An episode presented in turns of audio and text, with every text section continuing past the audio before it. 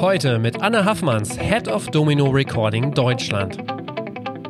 Es gibt überhaupt gar keinen Grund, nicht auf dem Teppich zu bleiben. Ja, das ist harte Arbeit. Gerade mit dem Schmut, das war echt harte Arbeit. Ja, also das, ich habe mich als quasi Stellvertreter für die Band plötzlich wiedergefunden. Ja, also mit einer Heerschar von völlig fanatischen Fans, die, ähm, die wirklich auf meine Worte geschaut haben, wie Christen auf die Worte des Papstes. Ja, also das ist wirklich absurd, das kann man sich überhaupt nicht vorstellen.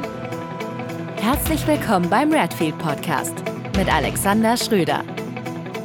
Ich freue mich heute auf das Gespräch mit Anne Haffmanns. Anne ist seit den 90ern erfolgreich in der Musikbranche unterwegs, unter anderem bei dem renommierten Indie-Label Mute und mittlerweile auch als Chefin von Domino Recording in Deutschland. Und wer mit diesen Namen vielleicht jetzt nicht ganz so viel anfangen kann, sie und diese Firmen arbeiteten für internationale Künstler wie Nick Cave, Deepesh Mode, Arctic Monkeys oder Franz Ferdinand. Und außerdem habe ich in der Recherche gelesen, dass sie eine der Personen sei, die weiß, wie Daft Punk ohne Helme aussehen. Ich bin gespannt, was sie gleich noch alles erzählt, aber erstmal hallo Anne. Hallo. das stimmt. Ich habe Daft Punk ohne Helme gesehen. Fantastisch. ähm, vielleicht fangen wir aber mal vorne an. Nicht bei Def Punk, sondern ganz vorne. Ähm, du stammst, glaube ich, aus Bayern und hast dann in, äh, in Augsburg, glaube ich, auch etwas studiert, was jetzt nicht gar nicht so viel mit Musik zu tun hat. Deshalb mhm. natürlich direkt die Frage, wie hat es dich dann in die Musikbranche verschlagen? Das ist eine gute Frage. Das frage ich mich bis heute. Also, ich glaube, dass, also ich bin ähm, wie gesagt, in einem kleinen Ort in, in, im Allgäu aufgewachsen, wo ich aber erst mit zwölf hingezogen bin und entsprechend sauer war, dass meine Eltern mich dahin verschleppt haben und habe mich dann relativ stark zurückgezogen und unter anderem sehr viel Musik gehört. Was nicht ganz einfach war, weil wir reden ja über eine vordigitale Zeit, wo du auf Radio angewiesen warst, auf gute Plattenläden oder auf die älteren Freunde, die du vielleicht hattest, die irgendwie nicht Schüler waren und äh, große Plattensammlungen angesammelt hatten. Von denen hatte ich einige. Also mein, ich meine Freunde, die Pla große Plattensammlungen hatten. Und ähm, in der, auch in der kulturellen Diaspora des Allgäus musste man eben einfach sich ein bisschen mehr anstrengen, als es vielleicht irgendwie für Leute, die in München oder in Hamburg oder in Köln oder in Berlin gelebt haben. Und ähm, das habe ich mit, meinen, mit meiner Gruppe von Freunden irgendwie getan. Wir sind auch schon ganz früh viel auf Konzerte gefahren, haben hunderte von Kilometern zurückgelegt, um äh, von dort nach, keine Ahnung, Kempten, München, Ulm, Nürnberg zu fahren, um uns Konzerte anzuschauen. Und bei, bei diesen Konzerten habe ich ähm, einmal eine amerikanische Band gesehen, die Giant Sand heißen und aus Tucson, Arizona kommen. Und es ergab sich so, dass ich da mit meiner damals 16-jährigen Schwester Tina war und sich der Sänger irgendwie total in meine Sch Schwester verliebt hat. Aus Gründen, die ich total gut nachvollziehen kann, aber das, das war total lustig. Und meine Mutter ist, war leicht besorgt, sagen wir es mal so, und hat mich dann für dahin immer irgendwie, weil ich war 18, nee, ich war 19 und meine Mutter hat dann gesagt, so, also wenn die Tina den wieder sieht, dann musst du da immer hinfahren. Also dann musst du da immer mitfahren. Und ich war dann, ich war dann seitdem der Anstandswauwau und musste dann da immer bei diesen Treffen dabei sein. Und ähm, habe über, darüber natürlich diese Band ganz gut kennengelernt. Und ein paar, also Jahre später habe ich dann, ähm, war ich immer noch mit denen gut in Kontakt und die sind nach Deutschland gekommen und hatten einen Kontrabass dabei und wussten, ich studiere in Augsburg und haben mich kontaktiert, haben gesagt, so hör zu, wir müssen nach Berlin irgendwie, wir wollen aber den Kontrabass nicht im, nicht im Zug mitnehmen, äh, kannst du nicht kommen und diesen Kontrabass mit deinem Auto abholen nach Berlin fahren. Dafür spendieren wir dir vier Tage in Berlin. Wir sagen unserem Tourveranstalter einfach, wir brauchen ein Zimmer mehr und fand ich einen super Deal. Und dort in diesem Hotel, in, während dieser, oder es waren drei Tage, das war während der Berlin Independent Days. Okay. Viele, viele von den Jüngeren werden das nicht mehr erinnern. Das war quasi der Vorläufer von der Popcom, die viele von den Jüngeren schon nicht mehr erinnern. Ja. Und auf jeden Fall haben wir uns dann da ähm, in diesem Hotel eingenistet, drei Tage lang, und sie haben Konzerte gespielt und Interviews gegeben, und es war die Frau von der Plattenfirma da. Die Frau von der Plattenfirma hieß Regine Wiese und ist immer noch eine meiner dicksten Freundinnen. Und wir haben uns dort kennengelernt und ähm, über sie, sie hat eben bei einer kleinen Plattenfirma in Stuttgart, die Intercord hieß. Viele von den Jüngeren werden sich auch daran nicht erinnern, aber das war so eine Plattenfirma, die gehörte zu einem Verlag der Holzbrink-Gruppe. Die waren so Mittelständler, die haben ihr Geld gemacht mit so Bands wie Pur und Roger Whittaker und so. Ja? Mhm. Aber hatten dann eben auch einen A&R, der total super war und voll connected irgendwie und international voll auf Zack. Und der hatte dann so Labels wie XL und Mute zu diesem kleinen mittelständischen Stuttgarter Unternehmen lizenziert, was total absurd war, weil du halt immer diese, diese Spannbreite zwischen Pur und Prodigy ja. hattest, ja. Also ja. das ist ja super. Auf jeden Fall hat Regine für die gearbeitet und wir haben uns kennengelernt und blieben in Kontakt und ich habe dadurch viele ihrer Kollegen kennengelernt. Und als sie dann der eins, das war 1900, Ende 93, ähm, da habe ich in Augsburg studiert und sie wurde abgeworben von Sony, die damals noch in Frankfurt wohnten. Viele von den Jüngeren werden auch das nicht erinnern. Aber äh, es war tatsächlich so, dass Sony in Frankfurt war und die hatten immer alle zehn Jahre haben die wieder versucht, irgendwie ein bisschen truer zu werden und sich eine Independent, ein Independent Department oder ein, ein ähm, experimentelles Department, Department zu leisten. Und dann haben sie eben Regine gefragt, ob sie da irgendwie arbeiten möchte. Und sie hat sich selber um ihre Nachfolge gekümmert. Ach, okay. Und ich bin original, also so bin ich in die Branche gekommen, weil sie hat dann gesagt, ja, ich habe da diese Freundin, die studiert in Augsburg, die kennt sich voll gut mit Musik aus und die kann richtig gut Englisch, da studiert die sogar. Ja. Und dann hat sie mich halt gefragt, irgendwie hat gesagt, so, kannst du dich da mal bewerben irgendwie? Ich habe dich da vorgeschlagen. Dann habe ich so gesagt, hey, die werden mich doch nicht nehmen, ich habe doch wirklich gar keine Ahnung von der Branche. Und habe aber dann gedacht, ach, sehr super, ich stehe kurz vor meinem Magister und ich habe ja eh noch keine Ahnung, was ich machen möchte und dann kann ich das mal üben, wie ich mich bewerbe. Und habe halt so ein, mir erstmal schlau gemacht, wie man überhaupt so Bewerbungen schreibt, habe das dann gemacht und bin da relativ tiefenentspannt hingefahren, weil ich genau wusste, das ist jetzt mal ein netter Test, aber das wird sowieso keinerlei Konsequenzen haben. Und ähm, der Typ, der die Marketingleitung gemacht hat, war ein ehemaliger Autobahnpolizist, ähm, später langjähriger ähm, Marketingleiter von eben ähm, Intercord und dann später Geschäftsführer von der Sony, damals ja. noch in Frankfurt. Ja. Ähm, der hat, wir haben die ersten Viertelstunde miteinander geredet und meinte, ja, es hört sich ja alles gut an. Ähm, dann hol mir doch mal den Typen, für den du dann arbeitest. Und ähm, das war dann. und ich, so, ich so, hä, what? Und dann habe ich den Martin Schumacher, so heißt er, ähm, getroffen, für den ich dann eigentlich äh, arbeiten sollte. Und das Problem war, ich hatte natürlich gepokert. Die wollten natürlich jemanden für sofort. Und mir war, ich wusste, dass ich noch drei Monate hatte ähm, im mhm. Studium, bis meine letzte mündliche Prüfung dabei war. Und als es dann so konkret wurde mit dem Martin, musste ich dem natürlich sagen, so, Entschuldigung, aber ich habe da ein bisschen geflunkert. Ich kann eigentlich überhaupt nicht zum 1. März, sondern frühestens Mitte Mai. Und dann hat sich, und das war dann der eigentliche Zufall, weil Martin selber sein Studium abgebrochen hatte und das immer irgendwie ein Stück weit bereut hatte und dann halt gesagt hat, so, ah, wir wollen dich schon haben, aber wir warten dann auch gerne noch zweieinhalb Monate auf dich. Ja. Und insofern hatte ich dann irgendwie tatsächlich vor, kurz vor Ende meines Studiums, was nichts mit der Musikbranche zu tun hatte, hatte ich irgendwie einen Arbeitsvertrag mit einer Musikfirma in der Tasche.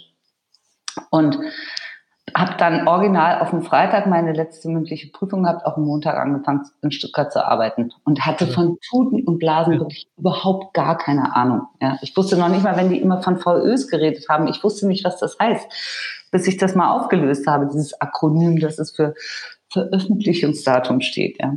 Also das, aber, aber Martin und meine, meine erste Kollegin Birgit Holzeroth, die heute die Geschäftsführerin von Beggars in Deutschland ist, schon lange Jahre das macht, Jahrzehnte wahrscheinlich, ähm, die waren super Lehrer und bei denen habe ich total gut gelernt. Und das war auch total spitze, dass ich sofort ins kalte Wasser geschmissen wurde, weil es eben, ich meine, wie willst du das auch lernen? Ja, und wir reden über das Jahr 1994 und da gab es tatsächlich gar keine Möglichkeit, das Gewerbe zu lernen. Das war ja eins der Probleme. Deswegen war der Typ, der Marketingleiter von Intercot, der war Autobahnpolizist ja, und, und Quereinsteiger. Oder der damalige Chef von EMI, der war Dachdeckermeister. Ja. Also es gab halt haufenweise. Also ich bin da schon immer fast so ein bisschen rausgefallen, weil ich halt ein abgeschlossenes Hochschulstudium mhm. hatte. Ja. Also das gab es an sich nicht. Ja. Okay, ja. Und das muss man sich immer mal wieder vergewärtigen. Das war eine Branche zu der Zeit, ähm, die immer noch nicht gut beleumundet war. Ja, das war immer noch irgendwo so irgendwo sitzt irgendwo zwischen Prostitution und Hehlerei wahrscheinlich, so in der öffentlichen Wahrnehmung für die normalen Menschen. Ja. Und ähm, obwohl das eben auf der Hochzeit der CD war und sich die Branche eine goldene Nase verdient hat, weil sie eben gerade erfolgreich geschafft hat, ein neues Medium irgendwie einzuführen und die ganzen ollen Kamellen, also die Kataloge irgendwie nochmal neu an die das alte Publikum zu verkaufen. Ja, also da, das war paradiesisch. Das Geld floss in Strömen. Wir hatten irgendwie, ja, ernsthaft. Also ja. die hatten, mhm, okay. Äh, also ich, ich weiß das von den Vertriebstagungen, auch von anderen, äh, von den anderen Unternehmen. Also damals gab es ja schon die Majors, da gab es noch ein paar mehr. Ähm, die sind dann mal kurz eben nach Malle gefahren für eine Vertriebstagung mit 150 Leuten, ja, und haben dann da vier Tage im Hotel gewohnt. Das sind Dinge, die sind undenkbar heute, ja. Also zumindest nicht in dem, in, in, in dem Maße, in dem das damals ähm, mhm. aufkam. Es war echt, das waren wirklich so die goldenen Jahre der Musikindustrie, zumindest was die Einkünfte anbelangt. Ja, und da saß ich dann da in Stuttgart und habe sechs Jahre lang irgendwo im Spannungsfeld zwischen äh, pur ähm, ähm, Reinhard May. Ja. ähm, wer war denn da noch? Aber ähm, du hast das eben so ein bisschen runtergespielt. Das ist ja schon ja äh, mit Intercord kleines Label und so. Das äh, sehe ich ja doch auch anders. Also die Namen, die du ja. sagst, ja sehr groß. Äh, Intercord war ja auch, glaube ich, sehr äh, berühmt, berüchtigt für Eurodance. Eurodance. Und so, ne? Erotic Sex Don't Have X. Äh, genau, also das ging ja richtig ab. Ex, genau. Ja, das ging ja richtig ging ab. ab. Ja. Und, das, und das war auch, ich, ich will das überhaupt nicht runterspielen. Das war klein, das ist nur niemandem mehr ein Begriff. Und mhm. es war tatsächlich eine Goldgrube für mich, ein, ein mhm. absoluter Glücksgriff, weil das war ein kleines Unternehmen, was alles im Haus hatte. Die hatten also von der natürlich, der Vertrieb war im Haus, es war sogar ein Tonstudio im Haus, es war eine Marketingabteilung im Haus, es war eine Werbeabteilung, wo die irgendwie Herstellung gemacht haben. Die haben Artworks dort gemacht. Ja. Die haben natürlich auch mit Freien gearbeitet, aber ich konnte in diesem dreistöckigen Gebäude in Stuttgart-Sillenbuch, konnte ich quasi das Gewerbe erlernen und habe die Zusammenhänge begriffen, weil ich konnte irgendwie vom Marketing zum Vertrieb, vom Vertrieb zur Her Herstellungsabteilung, von der Herstellungsabteilung in die Werbung irgendwie. Also das war was Besseres hätte es nicht gegeben und heute gibt es das so nicht. Ja, ich bin jetzt selber Ausbilderin.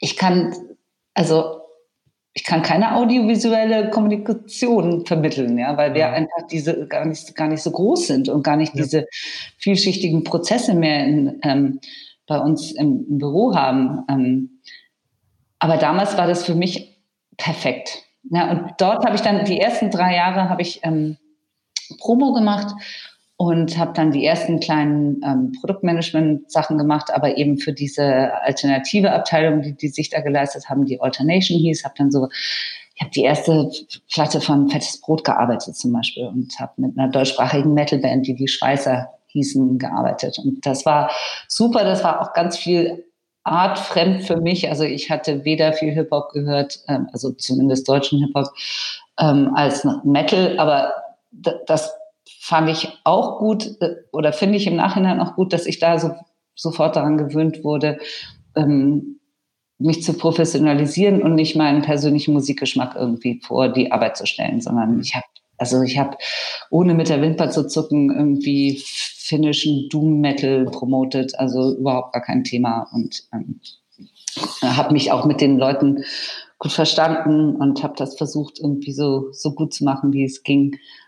Und ähm, dann muss ich dazu sagen, dann hat mir auch wieder das Glück so ein bisschen geholfen, weil ähm, ich hatte ja schon erzählt, dass eben bei Intercord auch das Label Mute äh, ähm, lizenziert war. Und ich hatte immer Daniel Miller und seine Kollegen, die natürlich, die haben Tür an Tür, also Mute hat Tür an Tür mit uns gearbeitet im gleichen Flur. Und auf den Vertriebstagungen habe ich halt immer mich so gut mit Daniel Miller unterhalten. Über der alles Gründer von, von Mute. Der Gründer von, von, von ähm, von Mute und wir haben immer so viele gemeinsame Themen gefunden, ähm, also Musik, aber auch Kunst und Fotografie. Und als dessen Labelmanager bei Intercord irgendwie abberufen wurde und äh, mit Richard Branson V2 aufgemacht hat in München, nee, in Berlin, ähm, da hat sie mich, äh, meine gute Freundin Tina Funk, hat mich als ihre Nachfolgerin vorgeschlagen. Und dann habe ich mich mit Danny Miller getroffen. Also der musste jetzt nicht mehr mich groß abchecken, weil wir haben uns ja schon häufig unterhalten. Aber er hat mich dann nur noch gefragt, ob ich denn glaube, dass ich die, die wichtigen Leute kenne, die man so kennen muss, wenn man New Label Management machen muss. Und ich so, glaub schon. und ja, und dann habe ich äh, da angefangen. Und das war halt total das war auch wieder so ein Sprung ins kalte Wasser, weil das war just nach dem, äh, das war just vor dem Album von Depeche Mode, das äh, Ultra hieß und quasi das erste war nach dem Weggang von Alan Wilder, nach der fast Overdose von Dave Gahan, von dem Sänger. Und ähm, ich bin direkt reingekommen, in, habe sofort die Band getroffen in meiner allerersten Woche. Ich glaube, am dritten Tag oder so. Und war auch, ich muss dazu sagen, ich war überhaupt gar kein Depeche Mode Fan davor. Das war ja. immer genau das, was ich nicht mochte. Das hat mal meine Popper mittlere Schwester gehört, ja. Ich war eher so Nick Cave, The Clash, Susie and the Banshees, uh, The Cure.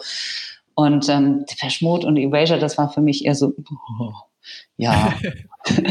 das, ähm, und das hat aber geholfen, mit Depeche Mode zu arbeiten. Ich habe mit denen ja wirklich super lange gearbeitet. Ich habe insgesamt 19 Jahre für Mute gearbeitet. Mhm. Und es fühlt sich manchmal so an, als ob ich immer noch für die arbeite, weil doch immer noch irgendwelche Leute mich anrufen und fragen, sag mal, ich kriege keine Antwort von dem Zuständigen bei XY irgendwie für Nick Cave oder Depeche Mode. Kannst du noch mal fragen? so, also das geht bis heute so. Ja. Okay.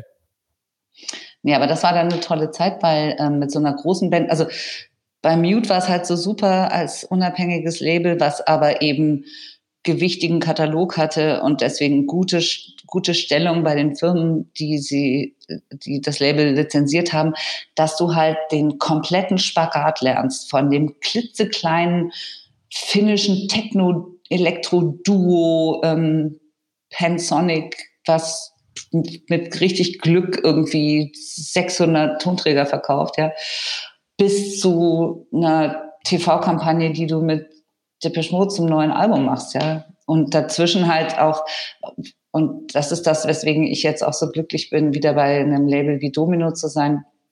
Weil was mir immer am meisten Spaß gemacht hat, ist am Anfang da zu sein und mir den Mund fusselig zu reden und irgendwie die, die neuen Bands auf den Weg zu bringen, ja. Und das habe ich halt beim, beim Mute gemacht mit so Leuten wie Goldfrapp oder so, wo ich das erste Album gemacht habe. Oder, oder so Moby nach den ersten beiden Alben mit seinem Durchbruchsalbum Play, ja. Also das, dann da, da zu sein und das so zu sehen, wie sich das entwickelt. Ja. Und das ist eben das Schöne, dass ich das jetzt halt auch bei, bei ähm, Domino machen kann mit dem Debütalbum von einer Band wie Villagers oder Anna Calvi oder so, dass du einfach, du, du wächst halt mit den Leuten und du kannst anfangs eine, eine Vision entwickeln und dann da selber ganz, ganz fest dran glauben und ähm, mit Glück und öfter wird es dann halt genauso, wie du es dir ausgedacht hast. Und das ist halt das unglaublich Tollste, was, was diese, was dieser Job so mit sich bringt, dass du halt so, also du kriegst die Kinderchen als Säuglinge und dann plötzlich gehen sie in den Kindergarten und dann gehen sie in die Grundschule und dann machen sie Abitur, ja. Ja, aber wie ist das so? Das klingt ja, das klingt ja jetzt äh, bis dato mega cool. Also du, du sagst, der, der Branche ging es irgendwie mehr als glänzend. Du arbeitest dann dich hoch quasi, bei, bist bei Mute, äh, erste mhm. Band, Deepesh Mode. Also mhm wie bleibt man denn da so auf dem Teppich? Also, wie hast du dich so ge gefühlt? Wie, wie war das für dich? Ach, das, das war ja, ich habe ja ähm, immer nur für gute Leute gearbeitet, die und auch für gute Künstler, die irgendwie überhaupt gar keinen Dünkel haben. Ja. Also das, das ist ja das, das Allerwichtigste, dass du für Menschen arbeitest, denen, die auf dem Teppich sind, dann kommst du auch überhaupt nicht. Also erstens mal, es gibt überhaupt gar keinen Grund, nicht auf dem Teppich zu bleiben. Ja, das ist harte Arbeit. Gerade mit dem Schmut, das war echt harte Arbeit. Ja, also das, ich habe mich als quasi Stellvertreter für die Band plötzlich wiedergefunden. Ja, also mit einer Heerschar von völlig fanatischen Fans, die ähm, die wirklich auf meine Worte geschaut haben, wie Christen auf die Worte des Papstes. Ja, also das ist wirklich absurd, das kann man sich überhaupt nicht vorstellen. Vor allem mich hat das total kalt erwischt, weil ich diese Parallelwelt, die ähm, Depeche Mode Fans und also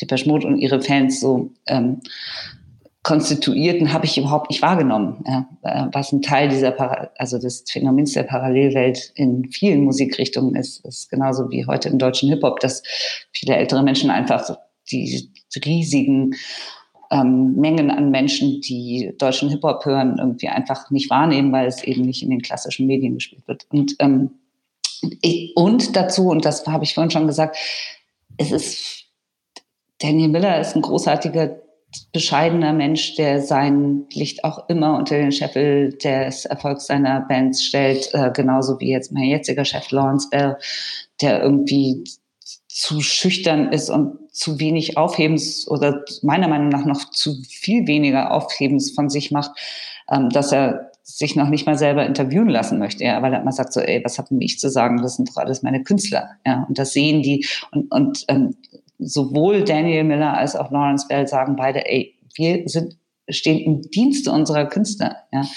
Und dann ähm, die, die Bands, die ich dann betreut habe, die sind auch, weißt du, meine Erfahrung ist, je größer die Band und je erfolgreicher, desto einfacher und umgänglicher. Und ähm, ich habe das große Glück gehabt, mit wahnsinnig vielen tollen Bands zu arbeiten, wo du einfach merkst, so da steckt eine lange Karriere steckt da drin. Ja, ähm, die brauchen sich, müssen sich nicht auf Kosten anderer profilieren. Ähm, es war dadurch, dass, wir, dass es halt immer Indie-Labels waren, für die ich gearbeitet habe, ist dieses Miteinander zwischen Label und Künstlern viel stärker ausgeprägt als dieses Gegeneinander, was ich auch schon in den zehn Jahren, die ich äh, für Emi gearbeitet habe, wo, wo ich das gemerkt habe, ja, dass da einfach so ein Us and Them aufgebaut wird, was was abträglich ist, ja, was, was nichts mehr mit Kooperation zu tun hat, sondern mit gegenseitiger Ausnutzung. Ja. Mhm. Wenn du dir so Leute aber anguckst wie gerade auch Daniel Miller, ich meine, der hat ja die Mode auch dann quasi entdeckt, ne? Ja. Und eine, also im Grunde haben wir auch eine riesen Firma aufgebaut letztendlich. Also zumindest die Namen, wenn man das ja. so liest, das ist ja der Wahnsinn. Ähm, mhm. Was glaubst du denn, also was, was macht so ein Gründer denn überhaupt aus? Also das fliegt dem ja auch nicht einfach so zu. Nein, überhaupt nicht. Und ähm, also ich glaube, das ist diese unglaublich krasse Vision, ja, dieses äh, diese A&R-Vision. Und das ist das, wofür ich, wovor ich immer zurückgeschreckt habe. Ich hatte, hatte ganz häufig die Gelegenheit, irgendwie auch A&R zu machen, ähm, weil mir das jeder auch zugetraut hätte. Und da habe ich aber eben einen totalen Bammel vor. Ich traue mich das nicht, weil ich, weil mir das viel zu viel Verantwortung ist, weil ich das nicht in mir spüre, dass ich diese Vision haben kann, mir aus, aus einer jungen Band, die Musik macht, die ich vielleicht gut finde, irgendwie, dass ich mir vorstellen kann, wohin das noch führen kann. Ja, und das ist eben das, was Daniel Miller konnte. Ja, und auch diese, ähm, der hatte ja auch ein paar Bands schon vor Depeche Mode, eben Fat Gadget zum Beispiel. Und dann einfach auch dieses, äh, die, dieses musikalische, künstlerische Umfeld, äh, sich da so einzulassen und was mir an dem immer so gut gefällt und das ist auch das, was mir an, an meinem jetzigen Chef Lawrence Bell so gut gefällt, ist, die sind, also Daniel, der geht stark auf die 70 zu und trotzdem, der kann sich wirklich erschöpfend mit ganz jungen, kreativen Menschen irgendwie nächtelang unterhalten und ist immer total da. Und man hat nicht das Gefühl, dass das irgendwie zwei verschiedene Ebenen ist oder eher von oben herab auf den jungen, aufstrebenden Künstler blickt, ja, sondern das ist genau dieses schöne Phänomen, dass man oder dass, dass diese Menschen, die diese äh, beiden schönen Labels gegründet haben, eben genau, also ihre Haltung ist, hey, ich bin da, um den, um den, der Kunst und der Musik zu dienen mit dem, was mein Netzwerk ist und der Firma, die ich aufgebaut habe. Ja, und ich, ich nehme Künstler total ernst und begegne ihnen komplett auf Augenhöhe. Ja, und das ist das Gleiche, was ich eben bei, bei Lawrence auch bemerke. Hm. Und ähm, das, das, war auch schön zu sehen, weil es ist tatsächlich schwierig gewesen. Irgendwie. Also ich habe, äh, wie gesagt, 19 Jahre bei Mute gearbeitet. Ähm, vier Jahre äh, oder sechs Jahre, bevor ich dann aber tatsächlich aufgehört habe, für Mute zu arbeiten, habe ich schon hatte ich schon ähm, Kontakt zu Domino und hatte dann eben vor, also die wollten mich gerne haben, irgendwie, um ihre Geschäfte in Deutschland zu führen. Ich konnte aber irgendwie Daniel Miller und Mute nicht verlassen. Das ist so wie, wie in einer in einer Ehe. Also war so, ich habe ich hab mich wirklich so zur Familie äh, gehörig gefühlt, dass ich mir das überhaupt nicht vorstellen konnte. Und ähm, dann war es eben so, dass Domino aber gerne jemanden gehabt hatten und ich wusste, dass nachdem Daniel Miller sein Label ja auch verkauft hatte 2002 an die EMI und dann erst später einen Teil davon wieder zurücklizenziert hatte, wusste ich eben, dass wir auch nicht so furchtbar viel zu tun haben, wie wir das davor immer hatten, weil eben so Leute wie Moby und Nick Cave und Depeche Mode auch weg waren. Und habe dann so gesagt, so, ich könnte ja beides machen. Ja? Also, weil ich auch äh, ganz großer Befürworter von Synergieeffekten unter Indie-Labels bin und denke immer, gemeinsam sind wir stärker. Ähm, wir konkurrieren im Prinzip nur indirekt im Markt, denn theoretisch konkurriert jeder Künstler mit jedem anderen Künstler auf einem oder verschiedenen Labels. Ja, es ist ja, es ist einfach und und die Methoden sind gleich und wenn der Ethos der, der ähnliche ist, so wie das eben bei Mute und bei Domino war, dann gibt es eigentlich keinen guten Grund und die fanden es dann beide gut und so habe ich dann eben sechs Jahre lang die Geschäftsführung für beide gemacht und wir haben aus einem Büro heraus ähm, hier aus dem Domino-Büro in Berlin heraus operiert. Und dann wurde es mir aber irgendwann doch zu viel, weil beide Labels dann einfach so wahnsinnig busy waren. Mhm. Und dann habe ich das äh, 2000, weiß gar nicht mehr, 18 oder so oder ach, ich bin ja. nicht so gut mit Jahreszahlen, aber auf jeden Fall mache ich jetzt seit drei Jahren mache ich, ja. okay. Geschäftsführung für Domino. Jetzt warst du so schnell, aber du hast ja vorher, äh, bist du ja quasi, glaube ich, mit Mute, ähm, du hast ja gesagt, ähm, Daniel Milder hat seine Anteile, äh, glaube ich, mhm. verkauft. Dann mhm. warst du noch bei der EMI, ne?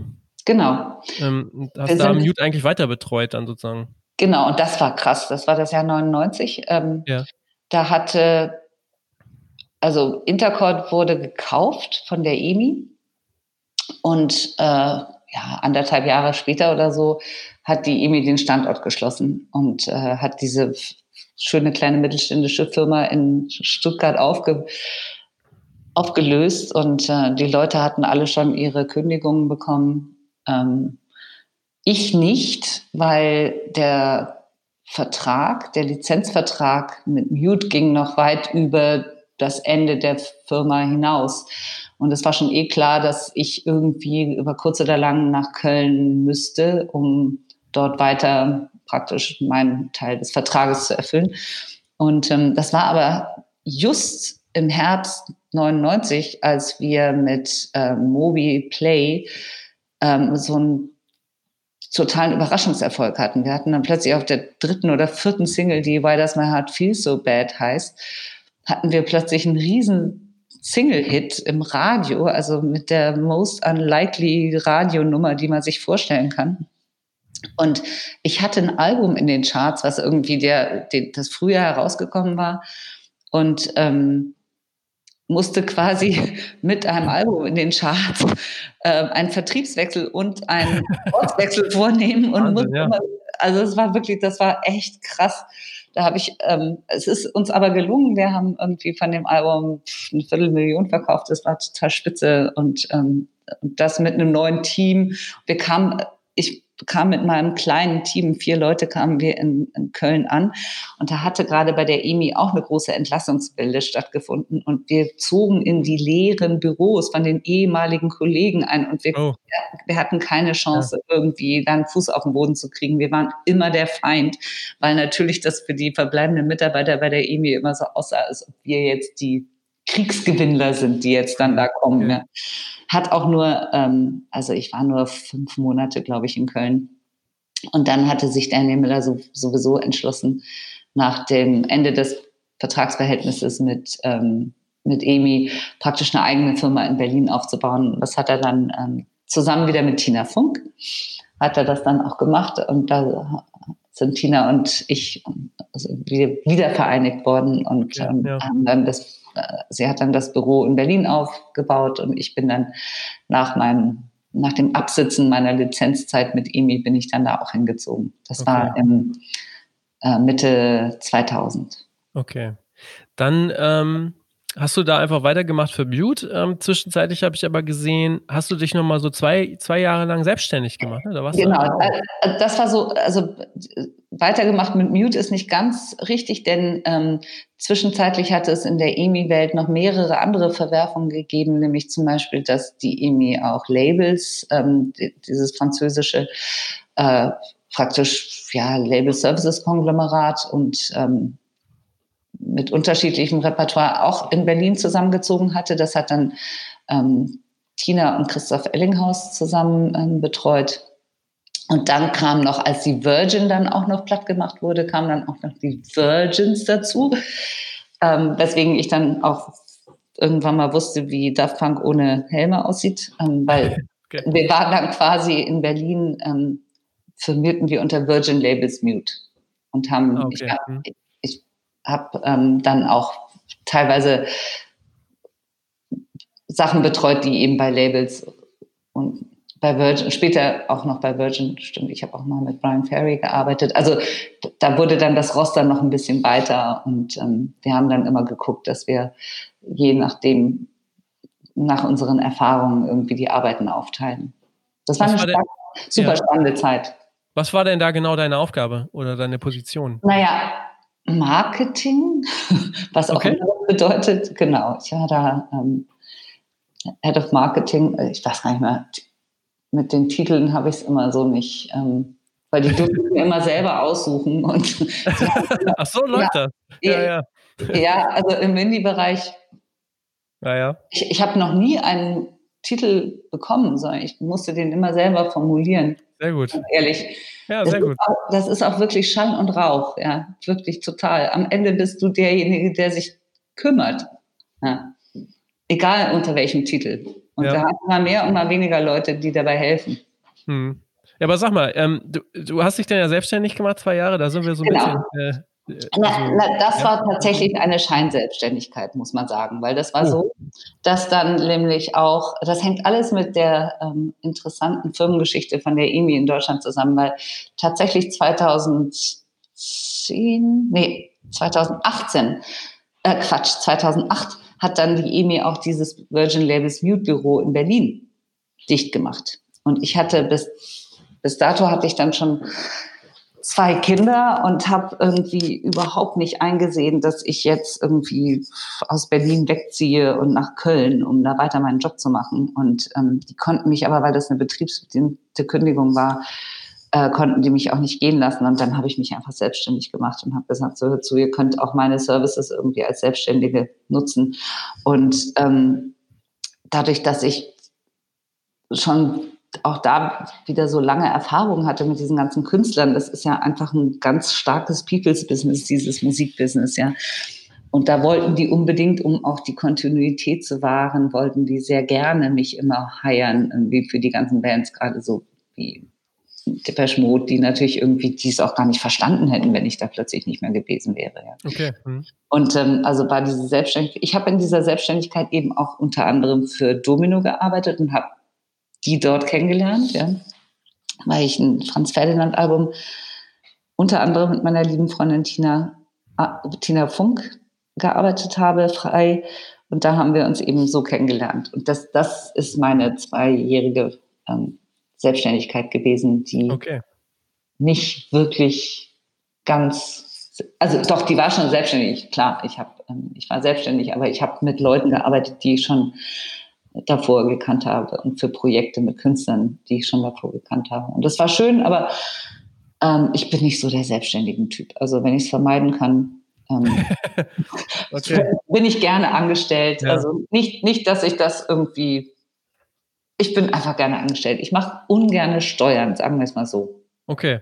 Ja, ja. Das, genau, okay. Und dann äh, kam es dazu, was du schon vorhin geschildert hast, dann bist genau. du quasi ähm, bei Domino, beziehungsweise auch dann bei Mute. Genau, die haben wieder so angefangen. Und das war auch eine lustige Geschichte, weil ähm, ich hatte das, äh, also die, die Head of International von Mute, mit der ich zwölf Jahre zusammengearbeitet hatte, Donna Vergier, die wurde eben auch im Rahmen dieser Verkleinerung ähm, und Abschaffung der EMI wurde, die, wurde der gekündigt.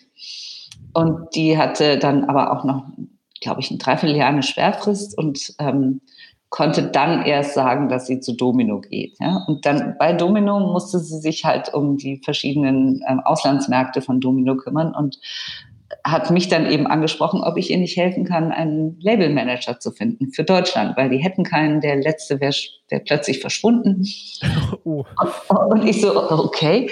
Ähm, dann habe ich das gemacht und habe jemanden äh, dorthin gebracht, der aber dann auch wieder nach anderthalb Jahren gegangen ist. Und ähm, dann hat sie mich nochmal angerufen und hat gesagt, sag mal, können wir dich nochmal fragen, ob du uns hilfst, irgendwie als Selbst, also quasi als Headhunter für einen Labelmanager. Und dann habe ich so aus Spaß gesagt, Mensch, dann nehmt doch jemanden mit mehr Erfahrung und zahlt dem mehr Geld. Und dann sagt sie, dann, ja, ich wusste ja, wie wenig die bezahlt. Und dann, und dann sagt sie so, ja, das habe ich denen auch schon gedacht, aber die trauen sich nicht, dich abzuwerben von Daniel Müller. und ich so, okay, alles klar. Und dann habe ich gesagt, so, habe ich kurz drüber nachgedacht, habe gesagt, so, ja, aber ich könnte doch beides machen. Ne? Mhm. Und dann hat sie gesagt, na, lass mich mal machen, ich rede mal mit allen Beteiligten. Und was ich nicht wusste, war, dass genau in dem Sommer, wo die, also als dieses Gespräch stattgefunden hatte, Daniel Miller mit dem, also von Mute und äh, Lawrence Bell von Domino zusammen Bergwandern waren in der Schweiz. Okay. Ja. Und dann kriegte ich irgendwie eine Woche später kriegte ich ähm, so eine Textnachricht von Daniel. I have good news for you. Lawrence is ready to hire you. Und ich dachte mir so, okay, wie habe ich mir das jetzt vorzustellen? So wie auf dem Kamelmarkt in Marrakesch. Ja, kann da irgendwie in den Schweizer Bergen so geschachert. So, ja, dann könnten wir die ja gemeinsam anstellen.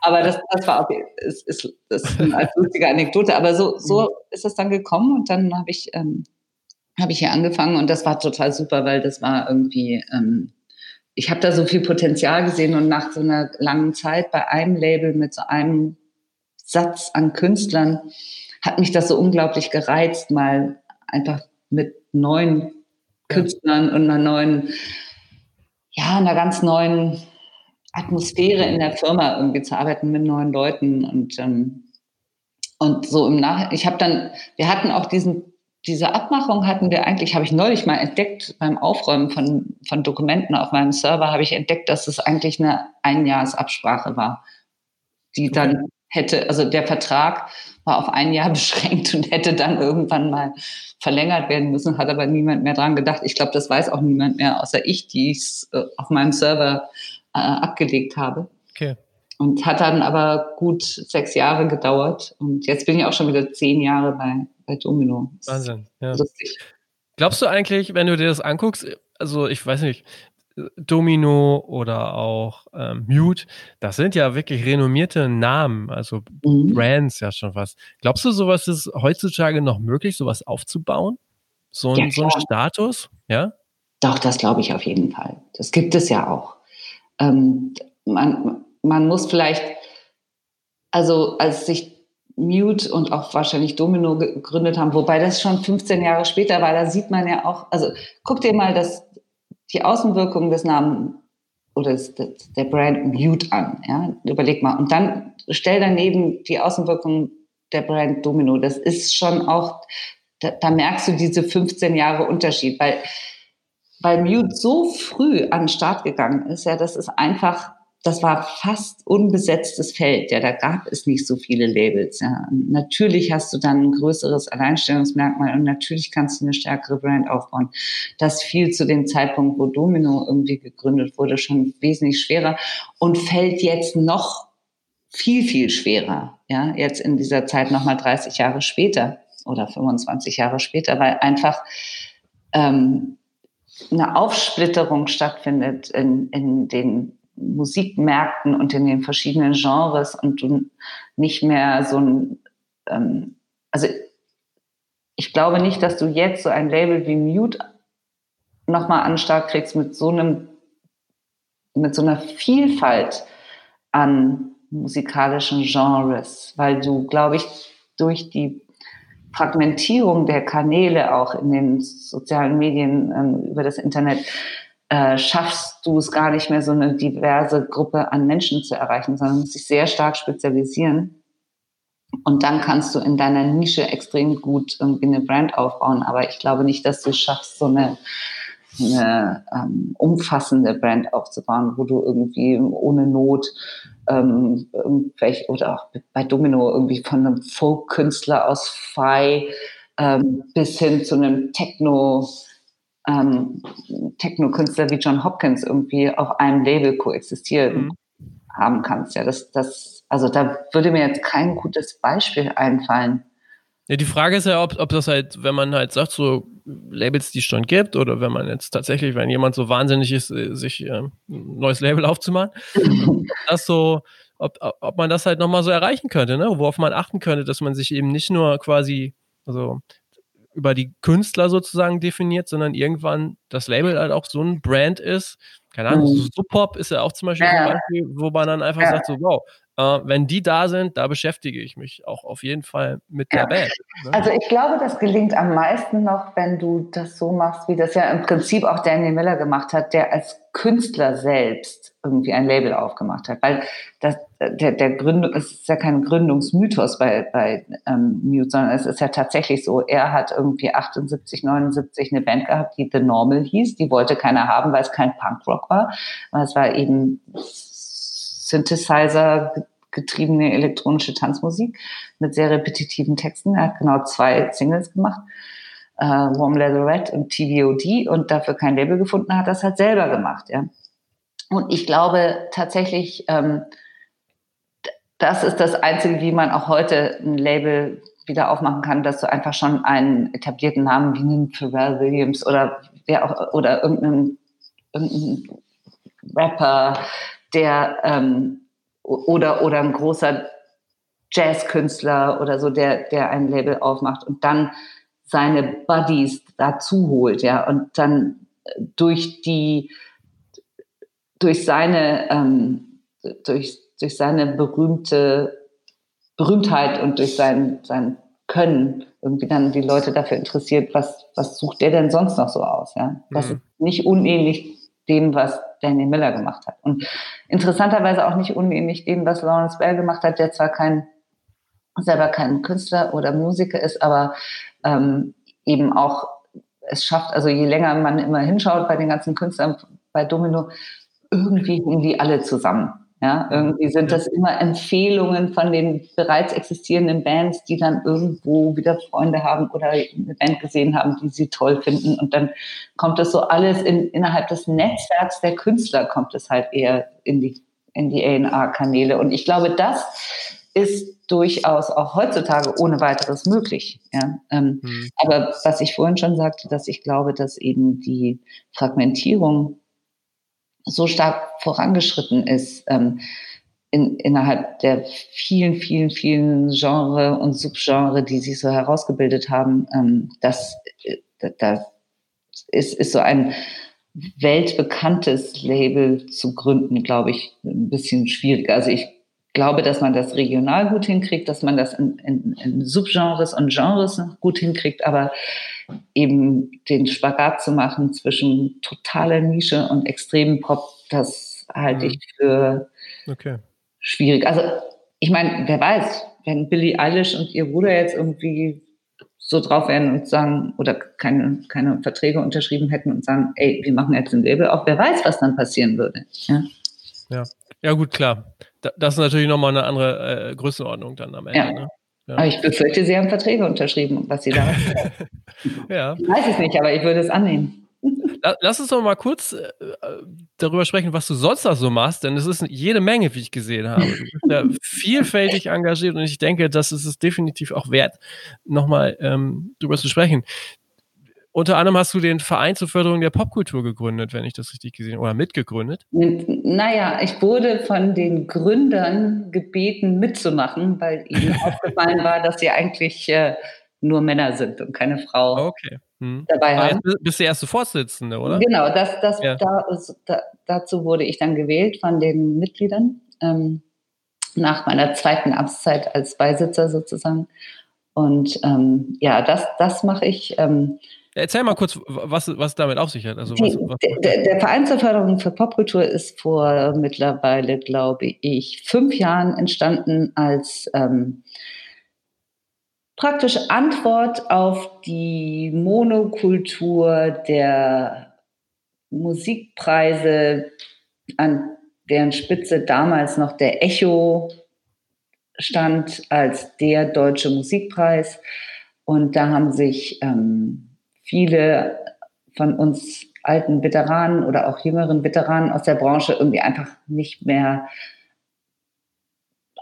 abgebildet gefühlt mit dem, was wir so tun. Ja, weil das ähm, ein Preis war, zum Glück jetzt war, der sich einfach nur an dem kommerziellen Erfolg von Musik bemessen hat. Und ähm, wie meine Kollegen und ich irgendwie, die wir schon länger in der Branche sind, wissen, ähm, der kommerzielle Erfolg ist ähm, praktisch die Kür von was, was die Pflicht ist in der Musikbranche, dass du eben einfach erstmal vernünftig irgendwie arbeitest mit dem Thema und, und langsam Schritt für Schritt eine Karriere von einem Künstler ähm, begleitest und aufbaust. Und wenn das dann kommerziell auch noch erfolgreich ist, ist es super. Aber ähm, nichtsdestotrotz hat viel von dieser Musik, die dabei entsteht und äh, die veröffentlicht wird, eben auch eine wichtige Funktion innerhalb der Musikbranche als äh, Leit, Leitveröffentlichung, Leitkünstler, also als, als das, was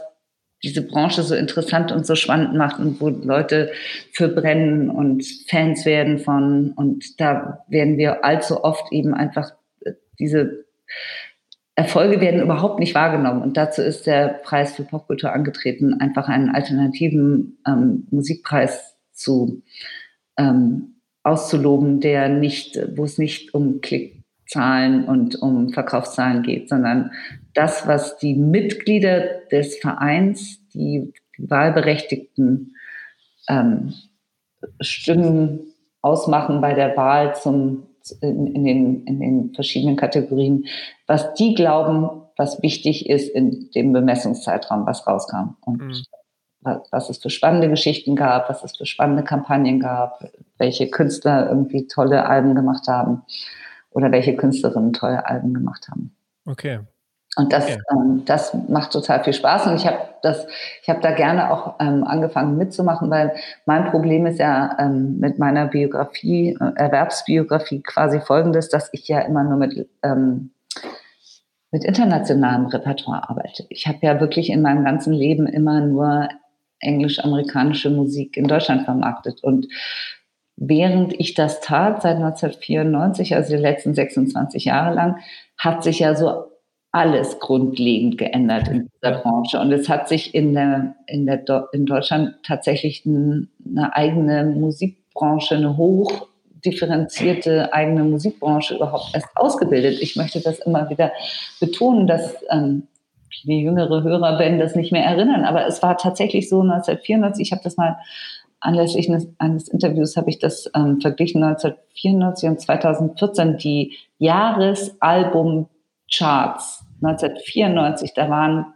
zwei in den zwei Produktionen in den Top 20 waren Deutsche und 2014 war es genau umgekehrt. Zwei waren nicht Deutsche in den Top 20 ja. Albencharts von den damaligen Jahren. Und so ist es einfach tatsächlich gekommen. Also wir haben, ich habe da mit dieser Schweiz äh, deutschsprachigen Metalband, mit der ich ganz am Anfang gearbeitet habe, da musste ich mir irgendwie bei den Interviews, in denen ich da mit drin saß, muss, mussten sich die Künstler fragen lassen, warum sie Deutsch singen. Ja? Also das ist ja eine Frage, die heute irgendwie so absurd wäre, wo du eigentlich eher die Gegenfrage stellst, wieso singt ihr Englisch, wenn ihr aus Mannheim kommt mhm. oder aus wo auch immer. Mhm. Und ähm, auch die Professionalität und die, ähm, der Markt für deutsche Produktionen und deutsche Bands, das, hat sich ja alles total grundlegend geändert. Ja, so dass ich jetzt schon immer meinen englischen Labels sage, so, äh, hör zu, für jede Band, die wir eventuell auf dem Roster haben, haben wir ein, haben wir ein deutsches, gutes, ähm, sehr bekanntes Äquivalent. Ja. Wir haben ähm, mittlerweile Festivals, wo quasi das Booking irgendwie zu 80 Prozent aus aus deutschen Bands besteht, ja, was, was eine super Entwicklung ist, weil tatsächlich, ähm, so wie ich das vorhin erzählt habe, dass es keine Ausbildungsmöglichkeiten für ähm, Leute in der Musikbranche gab, als ich anfing. Das hat sich ja geändert. Es gibt mittlerweile irgendwie die IHK, ähm, betreut also ähm, betriebliche Ausbildung und es gibt da Möglichkeiten einer Ausbildung und dann hat sich ja irgendwie in der Zeit auch die Pop-Akademie entwickelt, ja. wo ich übrigens irgendwie im, ähm, als externe Expertin in der ähm, bei der Gründung, die Gründungskommission der baden-württembergischen Landesregierung beraten habe. So alt bin ich schon, ja, weil jetzt, okay. ja. jetzt treffe ich die ganze Zeit so Absolventen von der Pop-Akademie und denke mir so, krass, mittlerweile gibt es die ja schon auch äh, echt lange. Ja, ja, ja. Ich habe am Anfang dort auch, ähm, bevor ich meine Kinder bekommen habe, habe ich da auch noch ähm, gelehrt, aber jetzt nicht mehr. Neulich habe ich eine Studentin getroffen, die war auf einem Klassentreffen von meiner, von der Schule meiner Tochter, hat sich plötzlich eine äh, mir zu erkennen gegeben, die beim, bei mir Seminare gemacht hat an der Pop-Akademie. Also total lustig. Ja. Ja. Aber wenn ich das jetzt so höre, ne, da muss ich jetzt ja. noch einmal etwas provokant reinfragen. Das klingt ja super für die äh, deutsche, also für deutsche Bands, für deutsche Künstler. Mhm. Kannst du denn dann nachvollziehen, dass es Stimmen gibt, die zum Beispiel so eine Radioquote fordern für deutsche Künstler oder auch deutschsprachige Künstler? Das kann ich überhaupt nicht nachvollziehen. Das kann, also das muss man irgendwie anders machen. Über eine Quotierung, glaube ich, geht das nicht. Ähm, Wobei ich einschränkend dazu sagen möchte, dass ich auch sehr lange Zeit gegen eine Frauenquote war und in den letzten fünf Jahren oder vier Jahren da sehr stark meine Meinung geändert habe und jetzt doch für eine Frauenquote bin. Aber in dem eine Quote im Radio für deutschsprachige Musik sehe ich gar nicht. Das ist mir irgendwie, ähm, da denke ich, dass ich, da, da muss man, da muss man anders rangehen. Da muss man ähm, andere Medien finden, die diese Musik aufgreifen. Und das passiert ja auch schon. Ja, also es mhm. ist, es nicht jede deutschsprachige Band ist irgendwie über das traditionelle Radio groß geworden. Ja. ja. Also ganz ehrlich, das ist nicht, das, ich meine, das machen die Franzosen und was das für Blüten treibt, das äh, erlebe ich immer, wenn dann irgendwelche armen Künstler dazu gezwungen werden, den gleichen Titel, der einigermaßen geht, dann nochmal auf Französisch aufzunehmen. Das ist halt echt so, pff, mhm. oh, geh mir weg damit, finde ich nicht gut. Also finde ich auch zu, finde ich irgendwie deutschtümelnd und komisch und okay. borniert und nicht wettbewerbs konform. Also ja. wenn du mich jetzt so fragst, ich bin gegen eine Quote für deutschsprachige okay, okay. Musik. Aber jetzt hast du quasi im Nebensatz nochmal was gesagt, da würde ich schon auch gerne nochmal mit dir mhm. sprechen, weil das ja auch äh, definitiv ein wichtiges und ja auch ein gerade sehr aktuelles Thema ist Frauenquote. Mhm. Ähm, sagst du, du hast deine Meinung da auch so, so geändert? Ähm, äh, erzähl, erzähl mal dazu. Ja, ich habe, ich, ich hatte das immer, ähm, ich wurde da schon häufig zu befragt und dann habe ich immer gesagt, nee, nee, nee, das ist ja immer so wie Trostpreis und so, wenn das über Frauenquote nur geht, dass die Frauen ähm, tatsächlich auch in Führungspositionen kommen und überhaupt berücksichtigt werden und äh, gleich behandelt werden und so. Und dann habe ich aber irgendwann auch mal festgestellt, also das, das fing, glaube ich, damit an, dass ich in, der, in die Jury berufen wurde vom Music Board in Berlin für die Stipendien und Residenzen, die die vergeben. Da war ich die ersten fünf Jahre Jurymitglied. Das ist jetzt gerade letztes Jahr beendet. Und ähm, da hatten wir halt, da geht es ja um öffentliches Geld und da gibt es eben auch Gestaltungsmöglichkeiten, was Quoten anbelangt, ähm, über, dass du einfach sagst, so, ey, hier herrscht eine Frauenquote 50-50 und äh, mit diesem öffentlichen Geld, was wir hier vergeben, fördern wir genau im gleichen Maße Frauen wie Männer und mittlerweile eben auch noch ähm, non-binäre äh, Menschen. Und da habe ich zum ersten Mal mich intensiv damit auseinandergesetzt und dann auch gemerkt, dass ich irgendwie eigentlich so ein bisschen in Wolkenkuckucksheim gewohnt habe und so meine Meinung ähm, gebildet habe über das Thema Frauenquote, weil ich halt das große Glück hatte, für diese Männer immer zu arbeiten, die einfach keine Angst vor Frauen haben und für die Geschlechterrollen irgendwie überhaupt gar keine Rolle spielen. Ja, also da war, da gab es einfach keine Benachteiligung. Ja, und das habe ich aber irgendwann mal begriffen, dass das war quasi in meinem Fall systemisch, weil diese Männer ähm, kein Problem mit Frauen oder ihrem geschlechtlichen Ego hatten, ja, und da keinerlei Unterschiede gemacht haben. Und es ist eben aber in den, in den normalen Firmen, ja, ist es eben in meiner Wahrnehmung und in meiner ähm, Beobachtung jetzt auch über diese ganzen 26, fast 27 Jahre irgendwie so, es ist, es herrschen krasseste Benachteiligungen von Frauen, ja. Und den wirst du nicht her, wenn du das irgendwie in der Freiwilligkeit den männlichen Firmenleitungen ähm, überlässt. Das ist Quatsch, ja. Und da habe ich mittlerweile total stark meine Meinung geändert und denke, man muss das unbedingt, also da, wo man Stellschrauben hat, wie zum Beispiel über Förderung, mit öffentlichen ja. Geldern. Da muss man, so gut es geht, irgendwie die ähm, eine Quotierung durchsetzen, weil von selber wird es nicht. Okay. Hm. Von selber wird es einfach nicht. Ja. Und ähm, ich bin das allerbeste lebende Beispiel dafür, dass man irgendwie zum Beispiel auch Familie und Beruf total gut verbinden kann. Ja, ich habe in der Zeit, in der ich meine ähm, in der Zeit meiner Berufstätigkeit habe ich zwei Kinder irgendwie bekommen und erzogen und arbeite, habe immer schon gearbeitet, ja. Nun habe ich mhm. das große Glück, dass ich in Berlin lebe, wo eben die Kinderbetreuung auch äh, gut möglich ist und auch die Kleinkindbetreuung. Das, da kann man das auch. Also anders wäre es, wenn ich in Bayern oder in Baden-Württemberg leben würde, wo der Kindergarten dann bis zwölf geht. Ja, hm. Steht ja, nicht auf, um die Kinder bis zwölf in den Kindergarten zu bringen. Ja, ja, klar.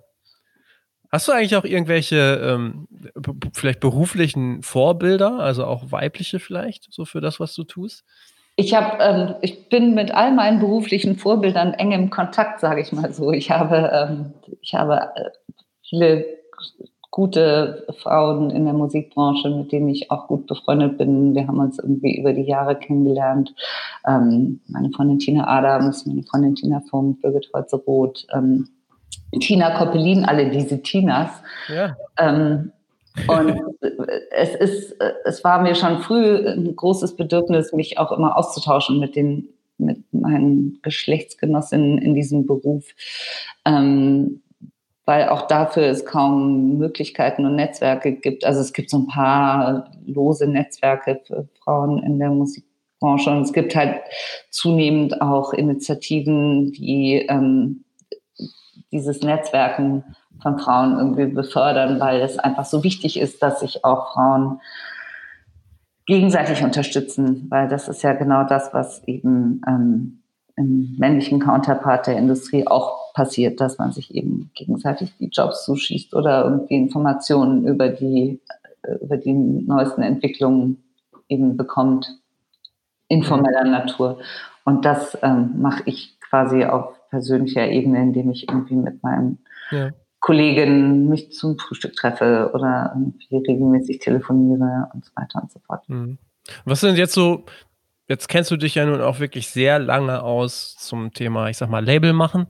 Mhm. Was sind so dann auch so für die Zukunft so die Themen, ich sag mal so für die nächsten zwei bis vier Jahre, die du, die dich so antreiben oder die du so gerade auf dem Tisch, Tisch hast, die dich beschäftigen, wo vielleicht eine Entwicklung stattfinden könnte? Naja, im Moment ist mein Lieblingsthema ähm, die Verteilung der Einnahmen von Streamings, weil ähm, wir haben gesehen, dass Stream, das, also die Einkünfte aus Streaming immer mehr von unserem unseren Gesamteinkünften ausmachen. Und jetzt gerade in Corona-Zeiten sieht man auch, dass das eine sehr schöne Entwicklung ist, die uns jetzt allen so ein Stück weit den Arsch rettet, dass wir nicht mehr von physischen ähm, Einnahmen komplett abhängig sind und äh, so auch eine Krise wie diese einschneidende Krise in Corona-Zeiten irgendwie einigermaßen überleben können. Also zumindest gilt das für das Label, für das ich arbeite. Und ähm, jetzt als nächstes muss man, also jetzt da, wo der Markt ähm, saturiert ist sozusagen und, und geclustert und es die bekannten ähm, Akteure gibt, ähm, muss man halt anfangen, über eine, ähm, eine Gerechtigkeit der, der Ausschüttung an die Künstler irgendwie zu reden. Und ähm, da ist das Stichwort äh, User-Centric Licensing für meinen Begriff das Wichtigste, weil ähm, das ist einfach für ein diverses Indie-Label wie Domino ähm, mit so einem großen Katalog ist das essentiell, dass auch unsere Künstler irgendwie entsprechend bedacht werden, weil wir ja jetzt auch gerade sehen, wie ähm, was für einen schrecklichen Effekt diese Corona-Krise auf die Einkünfte unserer Künstler hat, die jetzt nicht mehr ihre mageren Musikeinkünfte durch Touren und Merchverkauf ausgleichen können. Ja. Und das, das ist,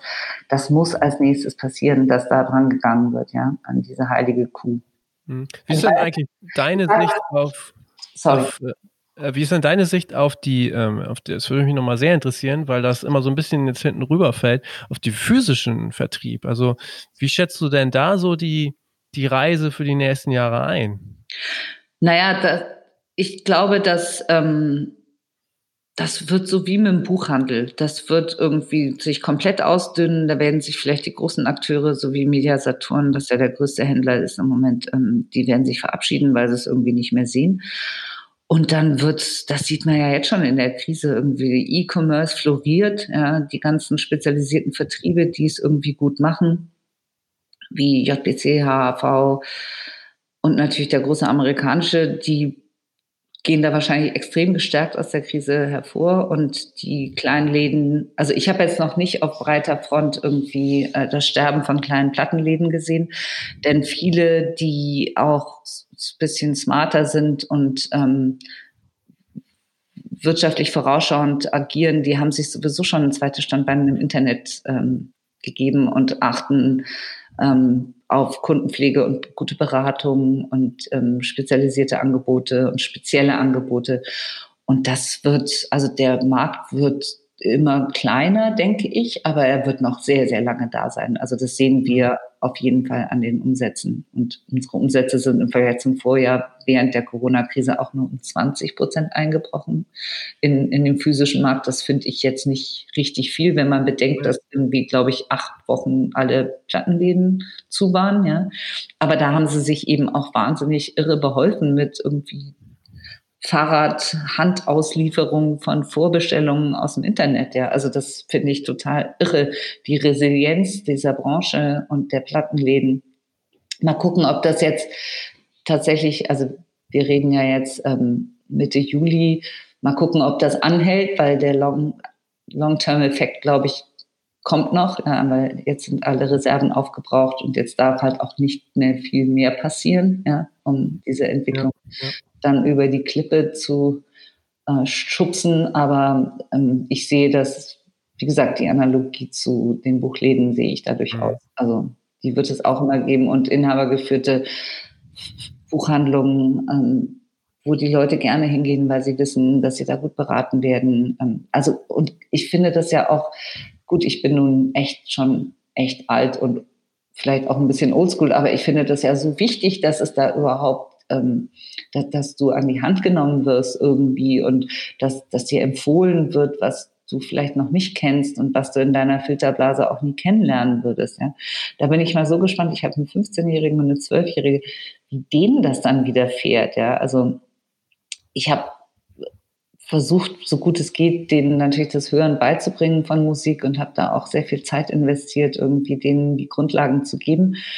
Und ähm, bei dem 15-Jährigen zumindest ist das schon sehr gut aufgegangen und der, der hört schon, hat einen sehr guten eigenen Musikgeschmack entwickelt und, und interessiert sich jetzt auch immer mehr für das, was davor war. Ja? Und da hoffe ich, dass, dass das vielen Kids so geht, dass sie dann eben auch irgendwann sich mal vertrauensvoll an einen Plattenhändler in ihrer Gegend wenden ja. können und sagen können, so, sag mal, woher nimmt denn der keine Ahnung, Little Uzi Vert, diesen Sample hier, ist das vielleicht, kennst du den, hm. kennst du den Künstler und so, weißt du? Okay. Ja, ja, okay. Das, das finde ich wichtig, weil so, ich bin ja so ähnlich aufgewachsen da im Allgäu, wo du irgendwie wirklich äh, kilometerweit fahren musstest, um überhaupt in einen Plattenladen zu kommen, ja, dass du mal mhm. irgendwas hören konntest. Also insofern habe ich ein riesengroßes ähm, Herz für Plattenläden als äh, auch als Ort der Kulturvermittlung. Ja, ja okay. Irre. Ähm, ja, eine Sache, die wollte ich noch ganz kurz ansprechen, weil es äh, gerade so ein bisschen äh, auch Jubiläum ist. So, du, du bist ähm, 50. Förderrunde äh, Initiative Musik. Du bist ja, Jurymitglied. Ich bin äh, Jurymitglied. vielleicht dazu noch mal kurz ein, kurz ein Wort, ähm, denn mit der Initiative Musik beschäftigen sich ja doch auch mittlerweile immer mehr, auch Künstler oder mhm. schon seit längerem. Wie wird man eigentlich Jurymitglied? Ähm, ich denke, man wird empfohlen und dann wird man von Monika Grütters äh, berufen. So war das bei mir zumindest. Okay, okay. Und dann kriegte ich eine sehr schöne Berufungsurkunde mit. Echt? Mit Wahnsinn. Und, und offensichtlich handschriftlicher Unterschrift. Ich war ganz ja. froh und habe sie sofort irgendwie mit zu meinen alten Schulzeugnissen abgeheftet und bin für dahinter. so, und jetzt kommt die große Frage wenn diese Förderrunde ist und die Jury trifft sich, was passiert dann da? Naja, das ist, ähm, das ist so, dass wir uns nicht erst bei unserem Treffen ähm, mit der ja. Musik auseinandersetzen, sondern wir bekommen drei, äh, letztes Mal waren es vier Wochen im Voraus, bekommen wir alle Unterlagen und die Musik und können uns im stillen Kämmerlein ähm, dazu unsere Gedanken machen und haben dann so eine Voting-Matrix, wo wir auch schon unsere, unsere persönliche Stimme abgeben können. Da gibt es die ähm, Optionen ähm, Ja, Nein, vielleicht und Enthaltung, falls man irgendwie äh, persönliche Interessenskonflikte vermutet zwischen dem Antragstellenden und sich selber, was bei mir meistens nie der Fall ist, äh, weil ich ja nur mit ähm, ausländischem Repertoire arbeite und ähm, keinen meiner Künstler, keiner meiner Künstler sich dafür qualifiziert, sich für, der, mhm. für die Initiative Musik zu ähm, bewerben. Und dann haben wir quasi in den vier Wochen schon das alles einmal durchgearbeitet im stillen Kämmerlein. Und wenn wir uns dann treffen, vergleichen wir im Prinzip nur unsere Ergebnisse und äh, diskutieren okay. über die vielleicht Themen, die wir, also weil es ist, es ist wirklich interessant, dass ähm, häufig dann, also du siehst dann immer so einstimmige Aussagen. Also alle ja. fanden es super oder alle fanden es scheiße. Also okay. Ja. Und es gibt, ich würde mal sagen, da sind bestimmt 25 Prozent oder 30 Prozent von den Anträgen, die, wo es ein, unisono Nein oder unisono Ja ist, da wird dann auch nicht groß weiter diskutiert. Geht, ja. Ja. Mhm. Und das ist ein, mir macht das total viel Spaß. Ich habe das ja, wie gesagt, bei der, ähm, beim Music Board angefangen mit dieser Juryarbeit. Und ähm, in der Initiative Musik macht mir es noch auch total noch mal mehr Spaß, weil es eben auch, ähm, das sind ja Projekte, die schon ein bisschen weiter sind, also nicht mehr ganz am Anfang. Ähm, ich kriege dadurch einen total guten Überblick über, was gerade so ja. in Deutschland irgendwie los ist, musikalisch, was mir natürlich wahnsinnig hilft, wo ich das eigentlich sonst beruflich irgendwie wo ich mich damit nicht beschäftige. Ich habe auch immer das Gefühl, dass ich dadurch ganz besonders ähm, unabhängig ähm, urteilen kann, weil ich habe ja da wirklich so gar keine ja gar, gar keine Köcher, äh, Pfeile im Köcher, sondern ähm, bin da völlig unabhängig und unbelegt und kann einfach nach meiner professionellen ähm, Überzeugung entscheiden und kann, kann mir anschauen, wie verkaufen die sich, was haben die bisher gemacht, wie hört sich die Musik an, glaube ich, dass das vermarktbar ist und dass das ein Publikum findet. Und dadurch, dass das ja eben auch eine, ähm, eine Teilförderung ist, also du musst ja immer auch einen Teil des Geldes mitbringen, und ich bin ja die, die sich wahrscheinlich in unserer Runde von den äh, Juroren am längsten mit äh, Marketingplänen auseinandersetzt. Dann bin ich immer die, die sagt, aber wir sollen das kaufen. Das ist ja fast schon ein bisschen auch so wie bei Intercord damals, weil die musikalische Bandbreite ist ja, ich sag mal, ja. wirklich von Metal bis genau. ja, Schlager, weiß ich jetzt nicht, aber wirklich echt von bis. Ja, ne? ja, total, total. Und ja. gut, dass du das sagst, weil es fühlt sich wirklich auch so ein bisschen an. Und ich äh, finde das auch ganz erfrischend und ähm, versuche dann immer ganz gerecht zu sein und und mich auch wirklich dieser, zum Beispiel dieser Metal oder auch so schlageresken Themen, die eigentlich nicht so mein persönlicher Musikgeschmack wären, aber dann wirklich so ganz besonders anzunehmen und das nochmal richtig ordentlich anzuhören. Ja. Und ich höre das dann jetzt auch manchmal mit meinem Sohn und frage den dann einfach, weil der so ein gutes Popgespür hat. Und ja, ja. Der, hilft mir dann manchmal irgendwie auch noch auf so Aspekte hin, hinzuweisen, die, die er ganz gut findet. Wie viel, wie viel Be Bewerbung gibt es eigentlich so ungefähr pro Runde, die ihr da hören müsst? Das ist so bestimmt eine Also normalerweise waren das immer so 110, 120 und jetzt ist es halt in der letzten Runde wirklich so gut über 150 hochgeschnellt und das ist dann schon echt eine Challenge, wenn du das mhm. alles hören musst. Also wir, wir, kriegen die Unterlagen, wir kriegen die Marketingpläne, wir kriegen die Budgets, wir kriegen die ähm, drei Hörbeispiele, wir kriegen eine Beschreibung, eine Projektbeschreibung. Das ist dann schon da muss man schon richtig ackern. Also Aber wie viel werden immer so ausgewählt? Ich hätte jetzt gesagt äh, 50 bis 70 irgendwie. So was, genau. Das kommt ein bisschen drauf ja. an. Wir haben halt ein bestimmtes Budget zur Verfügung. Ähm, genau, ja. Die Anträge spielen sich ab zwischen irgendwas 5.000 und 30.000 Euro und dann je nachdem, wie viel. Ähm, also es ist immer so ein bisschen variabel, aber ich würde auch sagen, so bis 50 ähm, Anträge sind dann kommen dann immer durch. Was sind die Chancen ja jetzt gar nicht so, so schlecht eigentlich. Nein, die Chancen sind nicht schlecht. Und ich, ja. ich, ich, rate auch jedem ähm, ja. dazu, sich dort zu bewerben. Es ist, es ist Geld, was gut, da muss man ein bisschen, ähm, muss man ein bisschen sortiert sein und eine Excel-Liste schreiben können und hinterher auch in der Abrechnung irgendwie mit den Leuten von der Initiative irgendwie einfach ähm, sich ordentlich an die, an die Regeln halten und die Deadlines einhalten. Aber es ist echt Geld, was da ist. Und ja. ich finde das auch so toll. Also auch im Vergleich zum, zu manchen europäischen Ausländern, gerade denen, mit denen ich viel zu tun habe, nämlich England und Amerika, ist das wirklich, es sind öffentliche Mittel, es ist Geld vom Steuerzahler, was irgendwie umverteilt wird an Musikschaffende. Und ich finde das total super, dass wir eine Kultusministerin haben, die tatsächlich endlich mal irgendwie diese Branche wahrnimmt und, und ernst nimmt und irgendwie sich auch bei der Spielstättenförderung ganz stark engagiert und ja alles Dinge, die jetzt einfach auch wahnsinnig zukunftsweisend sind ähm, vor dem Hintergrund der Corona-Krise, wo gerade die Spielstätten irgendwie durch das ja.